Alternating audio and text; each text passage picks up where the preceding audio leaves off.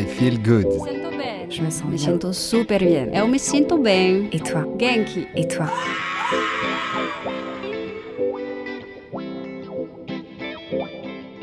I Feel Good, le podcast qui vous veut du bien, vous donne un éclairage sur le grand éventail des activités de bien-être, développement personnel et spirituel et autres initiatives inspirantes.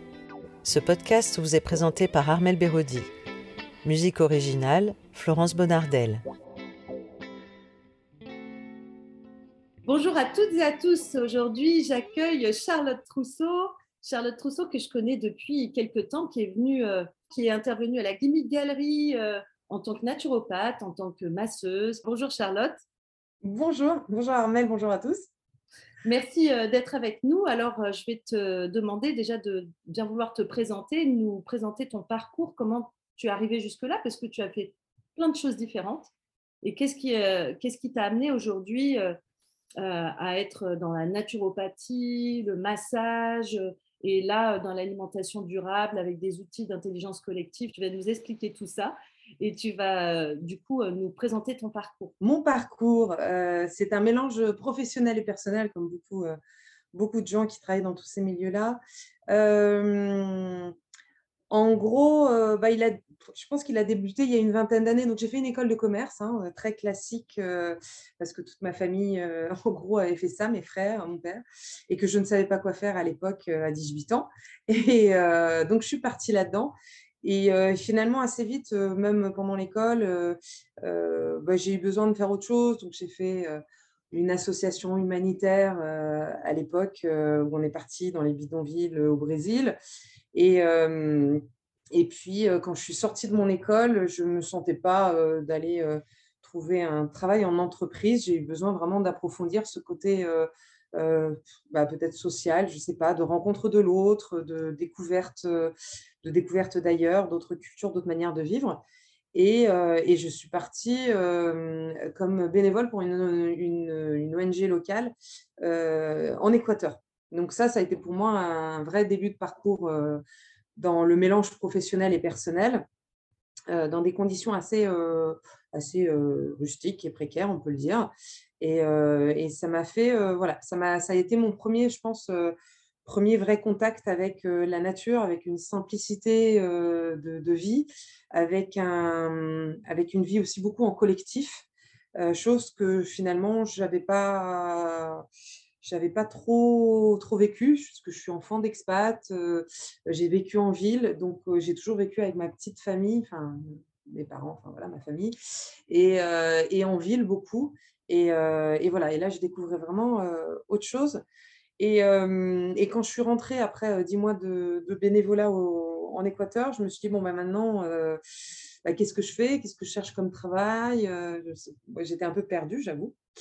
Et, et là, je me suis dit, euh, bah, avant de faire un choix euh, vraiment euh, d'aller dans le milieu des ONG, il faut que je teste l'entreprise.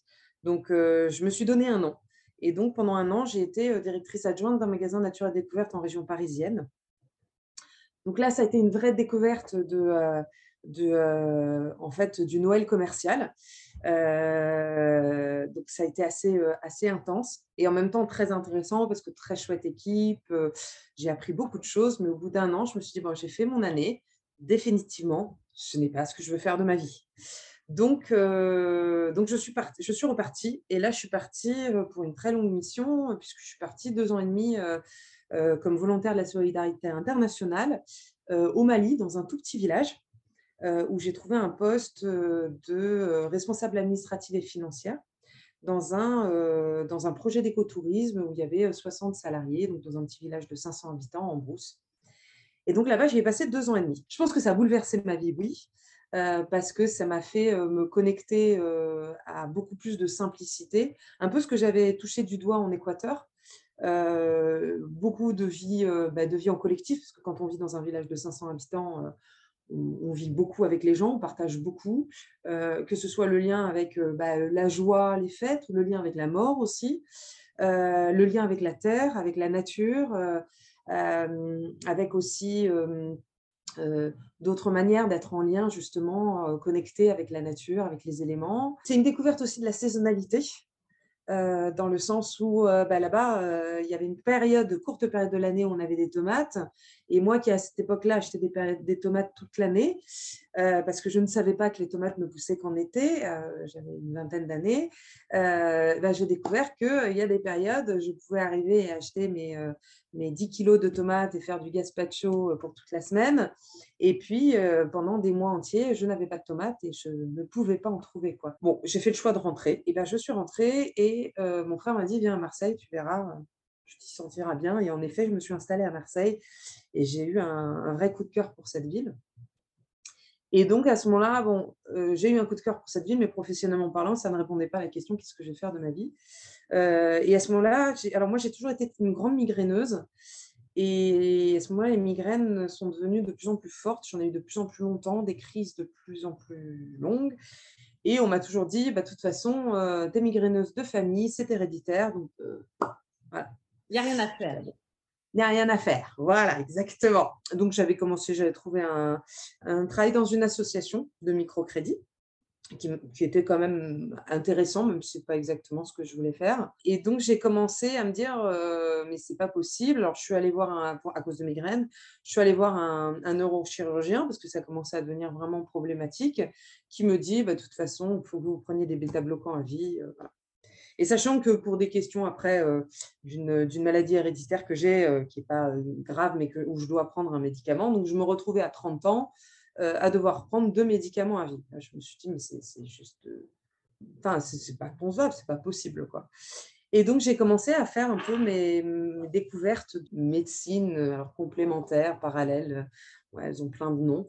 Euh, et donc, j'ai fait mon cheminement de ce côté-là. Donc, je suis allée voir un acupuncteur, j'ai fait de, j'ai fait de la mésothérapie, j'ai fait de, j'ai pris de l'homéopathie, je suis allée voir un, hypnothérapeute, j'ai commencé une psychothérapie, enfin voilà, j'ai fait tout un travail euh, euh, physique et émotionnel autour de, la question de, voilà, je ne sais pas pourquoi, enfin, euh, par rapport à ces migraines-là. Et il s'avère qu'aujourd'hui, je n'ai plus du tout de migraine. Moi, maintenant, quand on me dit je suis migraineuse à vie, je, souris un peu dans le sens où je peux comprendre qu'on le, le pense. Je pense qu'il y, a plein de, il y a plein de choses à faire. Euh, voilà. Et donc, pour moi, ça a été un premier, euh, une première, euh, un premier déclic de me dire attends, là, il y a peut-être d'autres manières de se soigner et voilà, d'arriver à, prendre soin de soi autrement. Et donc, euh, voilà, je continue euh, mon cheminement. Euh, et donc, je, trouve un poste comme... je voulais aller dans la formation parce que la transmission, c'est toujours quelque chose qui m'a beaucoup intéressée dans tous mes postes, même en tant que responsable administratif. J'avais toujours des équipes que je devais former. Et donc, je me suis dit, bah, qu'est-ce qui m'intéresse dans ces boulots-là? Bah, Finalement, c'est beaucoup la transmission. Et donc, j'ai trouvé un, là, j'ai trouvé un, un, poste de responsable administrative et financière dans une association autour de l'entrepreneuriat à Marseille. Donc un boulot euh, vraiment voilà, intéressant. Et j'étais à 80%. Et je me suis dit, 80%, hmm, ça veut dire qu'il me reste un jour par semaine où je pourrais euh, me faire une formation. Donc j'ai plus envie de trouver une thématique sur laquelle j'aimerais bien transmettre. Donc j'ai fait mes petites recherches et euh, je me suis dit, oh, bah, tiens, par rapport à tout ce que j'ai vécu sur la découverte d'autres manières de prendre soin de soi, pourquoi pas chercher là-dedans Et en cherchant, bah, je suis tombée sur une formation en naturopathie et donc, j'ai fait cette formation en parallèle de, euh, de mon travail et ça m'a passionnée. Et en parallèle aussi, je me suis formée en, massage bien-être parce que pour moi, ça a été aussi une autre révélation, c'est le toucher. Je me lance et donc je me lance euh, en naturopathie. Donc, c'est là où euh, j'ai commencé à intervenir à la Guimique, à Marseille. Et, et, voilà, et je commence, je tâtonne bon, à savoir bah, comment est-ce que je veux faire ce métier-là. Donc moi, j'aime beaucoup tout ce qui est collectif. J'aime beaucoup travailler ensemble, faire tester, faire goûter, voilà. Donc j'ai commencé à faire des ateliers, recevoir en naturopathie, recevoir en massage. Et là, je tombe complètement par hasard sur une annonce qui est diplôme universitaire de chef de projet alimentation durable. Et là, je me dis, waouh, c'est quoi ça? Parce qu'en fait, je me suis rendu compte, j'avais cette impression que la naturopathie, ça mettait trop de côté tout ce que j'avais fait avant alors que ça faisait partie de moi et que j'aimais quand même être aussi chef de projet, enfin monter des projets. Et ben là, je me suis dit, c'est marrant, bah, c'est comme si ça coïncidait mes, mes deux vies, en fait, mes deux expériences professionnelles, plus de chef de projet. Qu'est-ce que c'est, du coup, l'alimentation durable?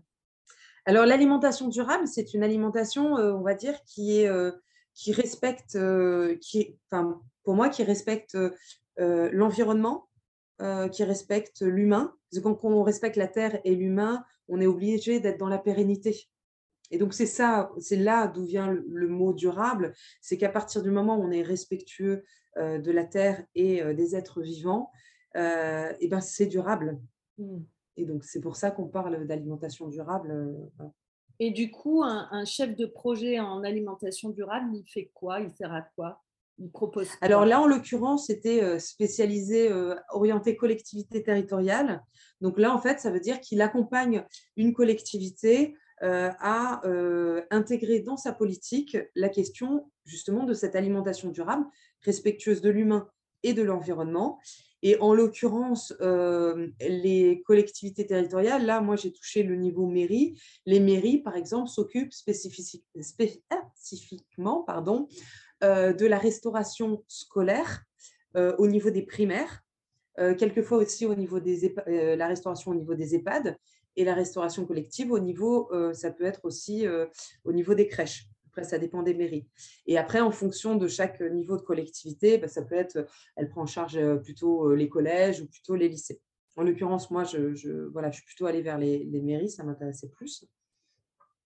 Et, donc, l'idée du, enfin, le chef de projet, c'est d'apporter la dimension politique, donc d'accompagner à bah, qu'est-ce qu'on met derrière justement cette question d'alimentation durable et qu'est-ce qu'on peut faire pour aller vers plus une alimentation plus pérenne et respectueuse et euh, bah, comment on le met en place concrètement, comment on accompagne les équipes petit à petit à le mettre en place.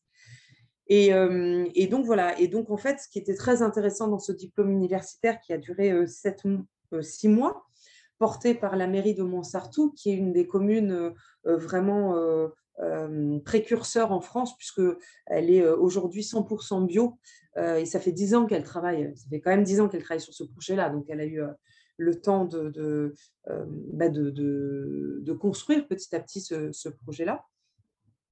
Et, euh, et, donc, euh, ces six mois de formation, on est sur le terrain auprès d'une commune à faire un diagnostic de territoire, donc vraiment à faire une analyse de savoir qu'est-ce qui se passe sur le territoire, qu'est-ce qui existe, est-ce qu'il y a des producteurs, est-ce qu'il y a des associations qui sont sensibilisées aux questions de l'alimentation Est-ce qu'il y a des entreprises qui font de la transformation locale Enfin voilà, vraiment d'avoir une vision complète du territoire. Et à partir de là, qu'est-ce qu'on peut faire?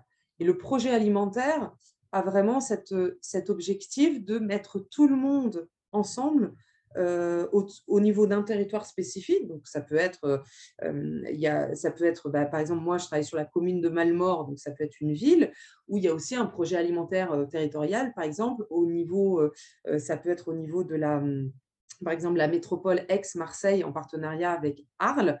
Aix-Marseille et Arles ont un projet alimentaire aussi. Donc, ils ne vont pas avoir les mêmes actions, puisque euh, la commune, on est plus près du terrain, on peut agir plus concrètement euh, au niveau d'une restauration collective. Bon, bah, le projet alimentaire de la métropole va plutôt travailler sur un côté euh, réseau, appui technique des collectivités. Enfin chacun après à son niveau va, travailler de manière différente. Donc, en parallèle de, cette activité de, chef de projet en alimentation durable auprès de communes, euh, tu as aussi ton, cabinet, tu as aussi ton lieu à Lambesque, c'est ça, où tu peux proposer des choses à des particuliers?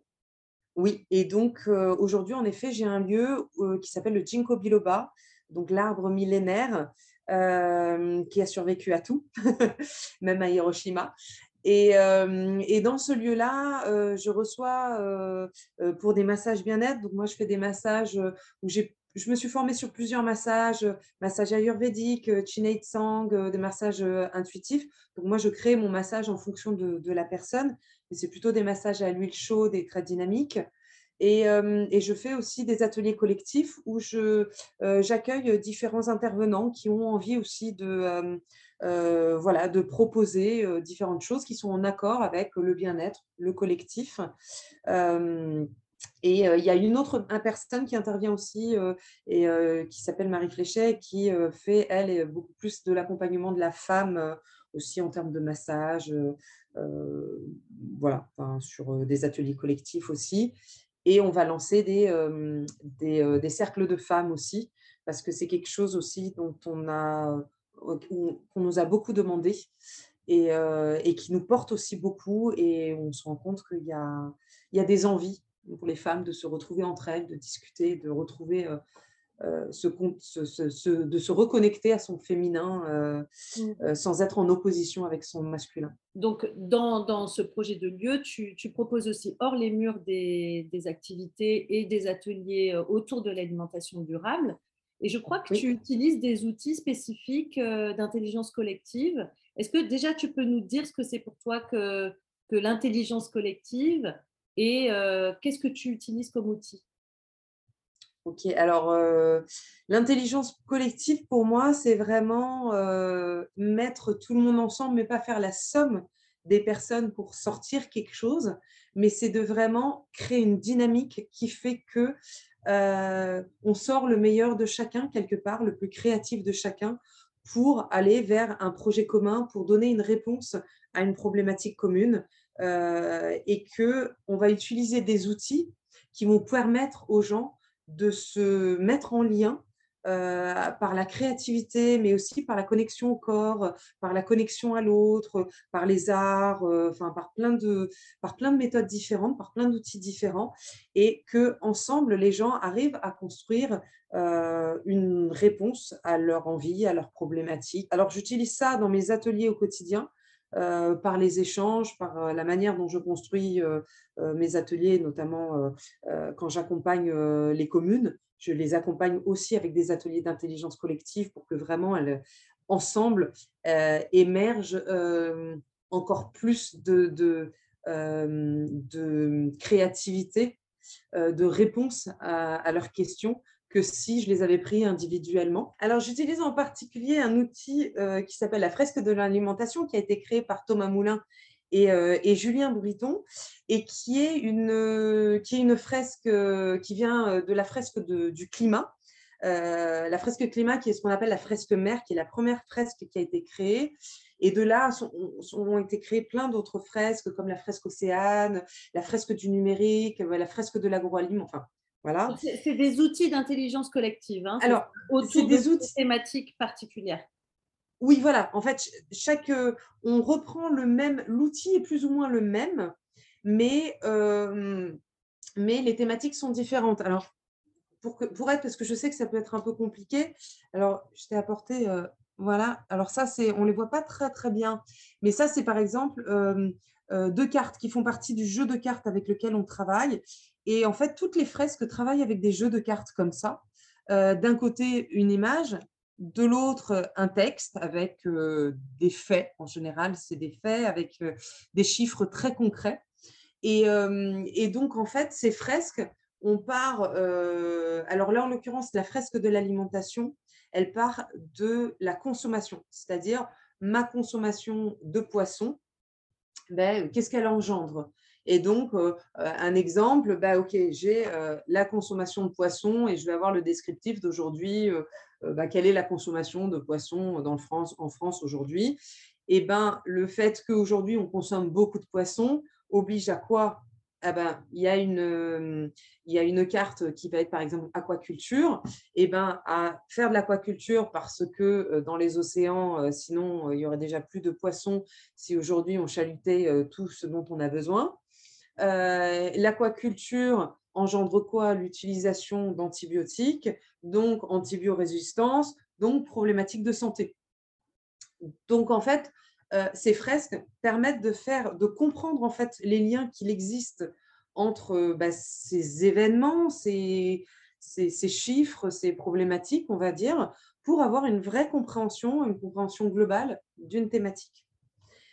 Ce qui est intéressant dans cet atelier, c'est que euh, l'animateur, pose le cadre, il apporte les, règles du jeu, il guide, euh, mais euh, c'est les participants qui jouent et qui échangent entre eux, qui se pose les questions, qui dit OK, bah, comment on pourrait mettre telle carte? Ah oui, parce que, mais là, est-ce que tu ne crois pas que ça, c'est plus important que ça? Enfin voilà, donc ça les fait discuter autour de cette question, se poser des bonnes questions et, euh, et après bah, avoir des réponses concrètes.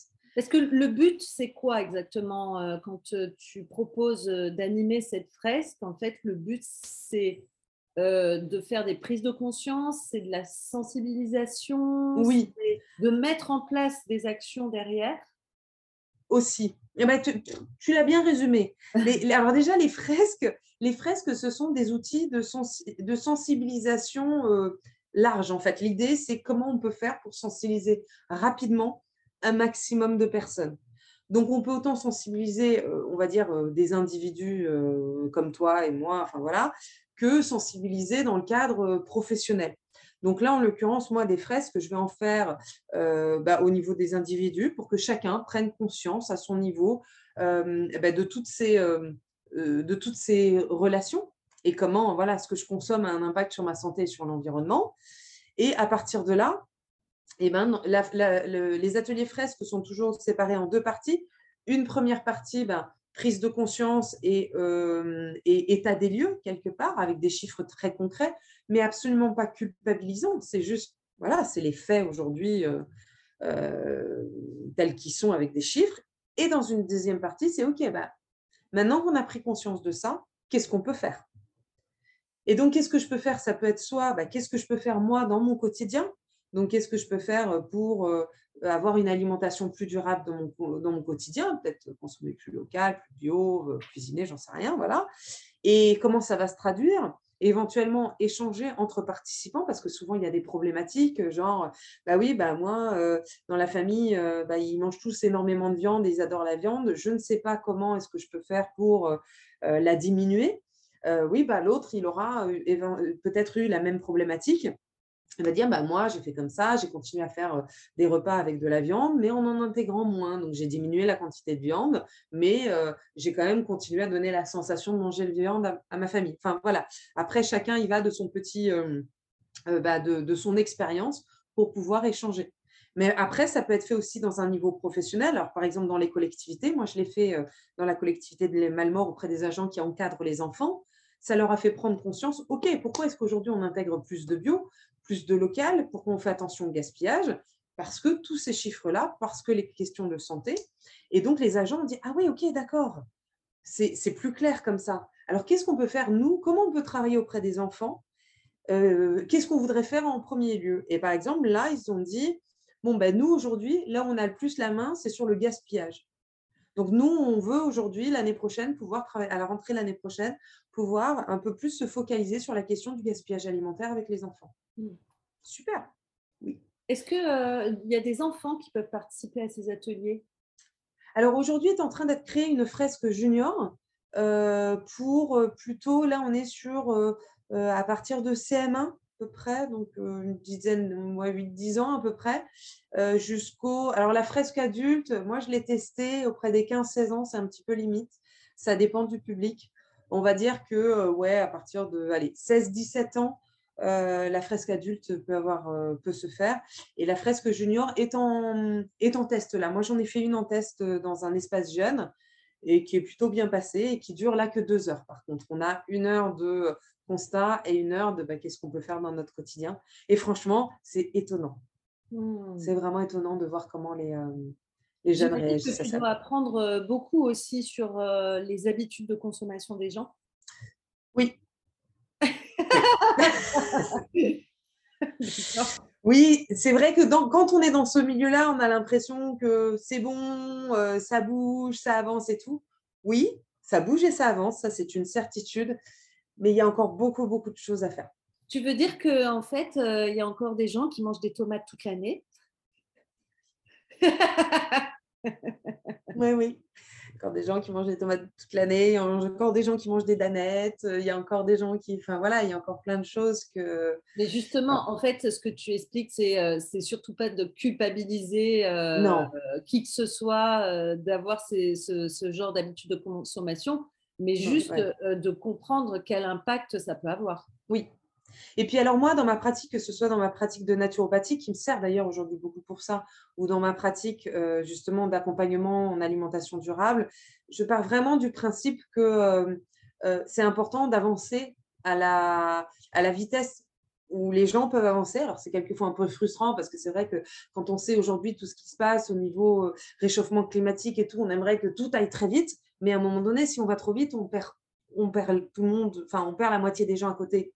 Alors que si on accompagne les gens à bah, conscientiser, si on leur donne des solutions par rapport à eux, ce qu'ils sont capables de faire, bah, je pense que ça peut faire des, clics qui peuvent aller beaucoup plus vite que de dire ouais, il faut faire ci, il faut manger local, il faut manger que du bio, il euh, faut arrêter les danettes. Moi, quand je parle danettes, ça devient trop moralisateur au bout d'un moment. Exactement. On n'a plus envie de suivre euh, ce, genre de, de, de, de C'est ça. en fait. Donc moi, c'est plutôt, euh, moi, je ne parle pas de passer au végétarien.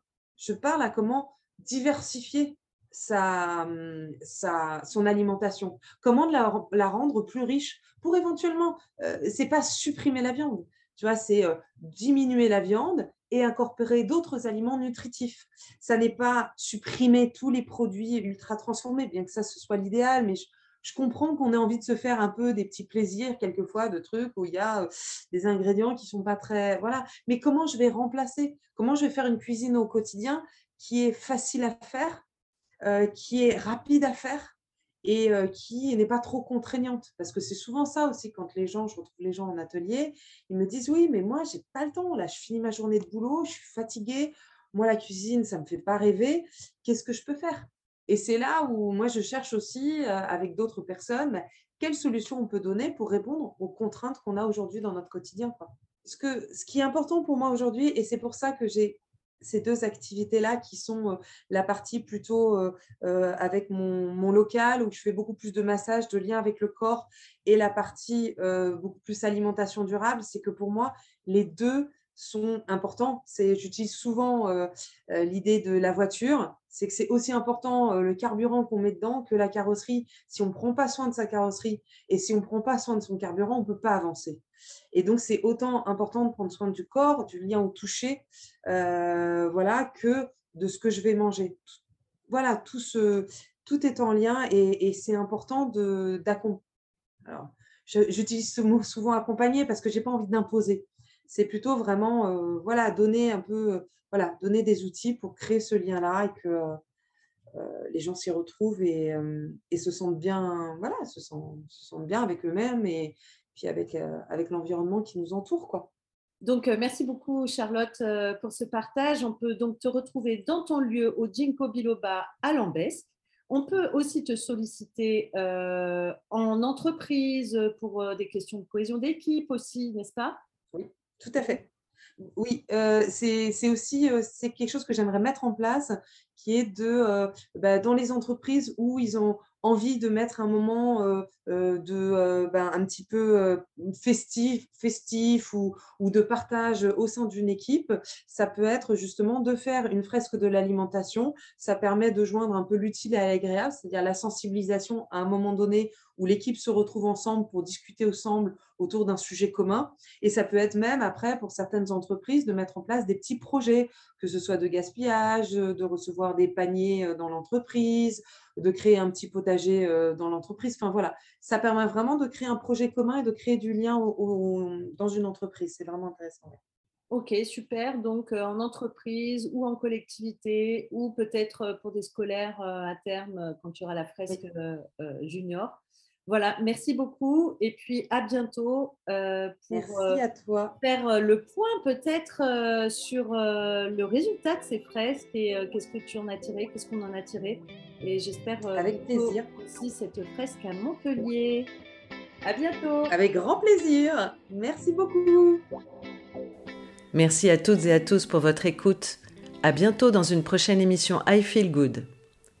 Pour aller plus loin, rendez-vous sur la page Facebook de l'émission I Feel Good 888 ou sur mon site internet armelberodi.fr. Ce podcast est disponible sur vos plateformes préférées Apple Podcast, Deezer, Spotify, Google Podcast, YouTube. Ces informations sont données à titre indicatif et ne se substituent à aucun, se substituent à aucun conseil médical. Cal, cal, cal. Avant toute expérimentation, prenez l'avis de votre médecin.